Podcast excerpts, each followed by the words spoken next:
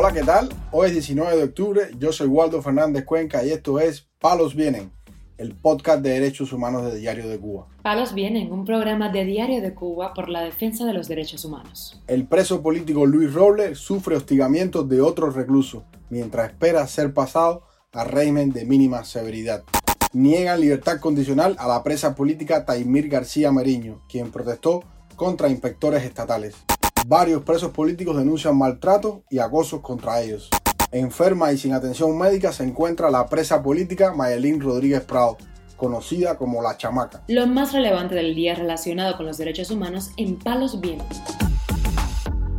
Comenzamos informando que el preso político Luis Roble Elizasti, quien espera desde el mes de agosto su paso a un régimen de menor severidad, está siendo hostigado por un grupo de reclusos dentro del penal combinado del Este, en La Habana, según denuncia su hermano Landy Fernández Elizasti al portal Martín Noticias. Eh, está teniendo problemas allá adentro con, una banda ahí del, del, mismo piso.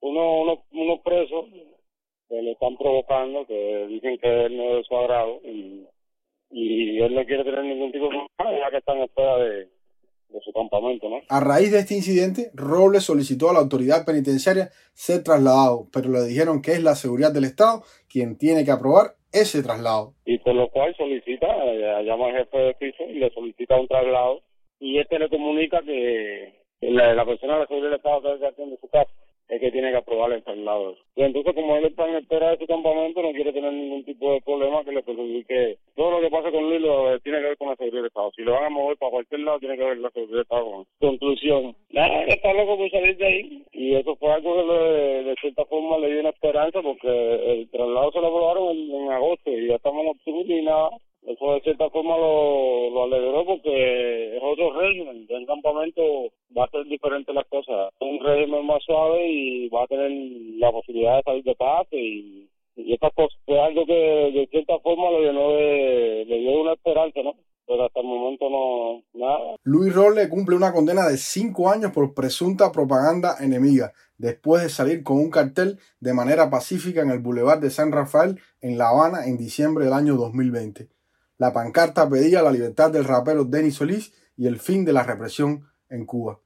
En la prisión, la salud de Luis Robles se ha deteriorado debido a las pésimas condiciones carcelarias. Informamos además que las autoridades cubanas rechazaron la petición de libertad condicional para Taimir García Meriño, activista de las Tunas que fue condenada a cinco años de privación de libertad por respaldar a un trabajador independiente a quien inspectores estatales y agentes policiales imponían una elevada multa por vender plantas medicinales. Sobre la negativa a que le concedan la libertad condicional, su esposo Olmi Rivas Carmenate señaló que Taimir ha cumplido dos años y seis meses hasta este 21 de abril del 2023, por lo que las autoridades carcelarias de Granja 5 en Camagüey evaluaron la posibilidad de que saliera en libertad condicional, pero en el día de ayer se le comunica que le fue denegada. El esposo de esta presa añadió que nosotros entendemos que se le ha denegado la condicional a Taimir en primer lugar porque la dictadura quiere alargar su sufrimiento en prisión, que su familia siga sufriendo su ausencia. Entendemos que Taimir fue sancionada no por un delito que cometió, fue sancionada por sus pensamientos, por sus ideas, porque es activista de la Unión Patriótica de Cuba. Taimir García Meriño y otro activista, Adrián Góngora, se unieron a las expresiones de protesta del cuentapropista ese día con gritos de abajo la dictadura, aquí es patria y vida, no más patria o muerte. Once meses más tarde, el Tribunal Municipal de Las Tunas condenó a los tres por los delitos de atentado, desobediencia y desacato. Damián Echevarría, el cuentapropista, fue sancionado a siete años, mientras que Taimir García Meriño y Adrián Góngora resultaron sentenciados a cinco y dos años respectivamente. Góngora ya salió en libertad. Palos viene. También damos a conocer que continúa el acoso de las autoridades penitenciarias por órdenes de la seguridad del Estado contra los presos políticos condenados por su participación en las protestas populares del 11 y 12 de julio del año 2021.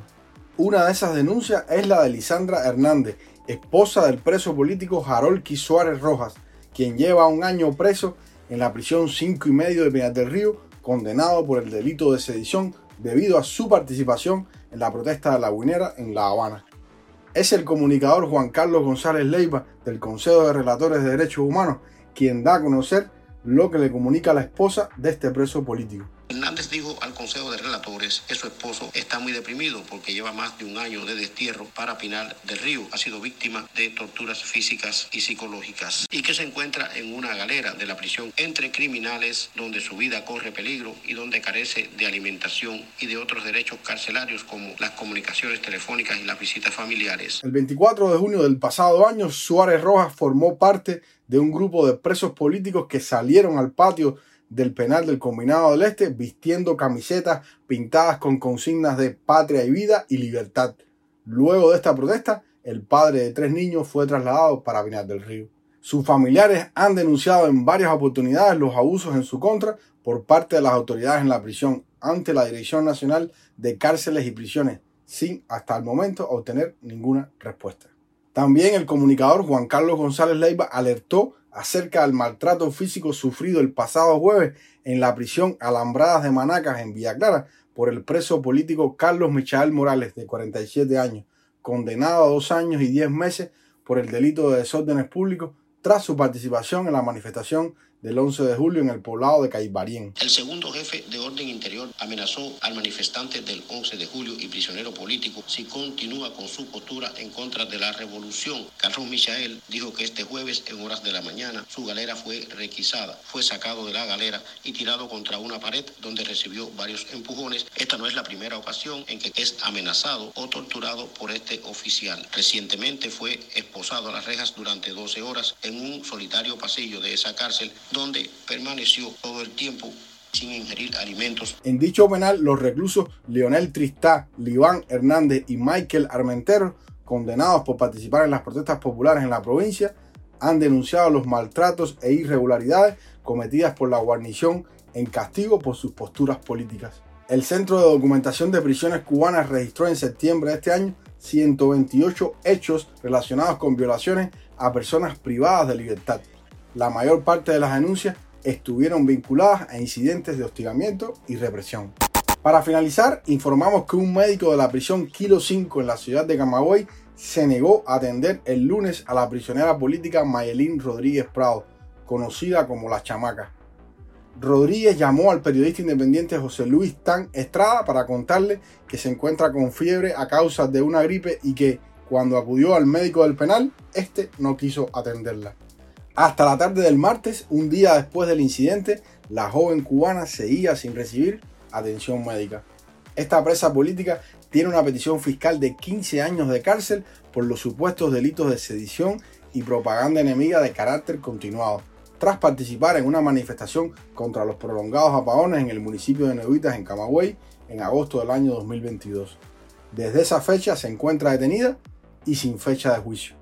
En septiembre del pasado año, a más de un año de estos hechos, la Fiscalía del régimen cubano presentó las peticiones fiscales contra 14 manifestantes de Nuevitas, que van desde 10 hasta 15 años de cárcel. Los cargos contra los manifestantes incluyen sabotaje, sedición, encubrimiento del delito de sabotaje, propaganda enemiga, atentado, resistencia e incumplimiento del deber de denunciar. Ante las protestas del 18 y 19 de agosto del año 2022 en esa localidad, el régimen cubano respondió con la militarización de la zona, detenciones e interrogatorios, según denuncias ciudadanas difundidas en las redes sociales y recopiladas por grupos de la sociedad civil independiente. Palos Vienen, un programa de Diario de Cuba por la defensa de los derechos humanos. Estas han sido las noticias de hoy en Palos Vienen, el podcast de derechos humanos de Diario de Cuba. Pueden escucharnos en DDC Radio, Spotify, Google Podcast, Apple Podcast, Telegram y SoundCloud. Yo soy Waldo Fernández Cuenca y mañana regresamos con más noticias.